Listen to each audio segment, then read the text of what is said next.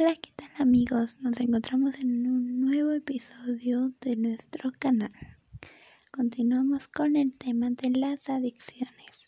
Hoy les daremos los tipos de adicciones que existen o que son los más comunes.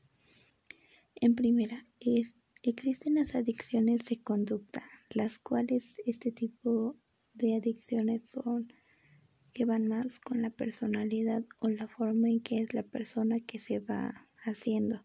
Este tipo de adicciones se van con los juegos, que se hacen adictos a los juegos, al sexo, al trabajo, al internet, a sectas, a la religión, relaciones codependientes. Esto quiere decir que más que sea algo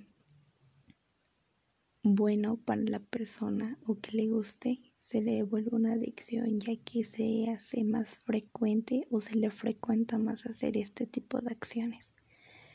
En segundo lugar tenemos las adicciones de ingestión, que son las químicas, las que se introducen, las que se consumen, las cuales se podría decir que son el alcohol, la nicotina, la cocaína, la marihuana, opio, sedantes, e anfetaminas, éxtasis y heroína.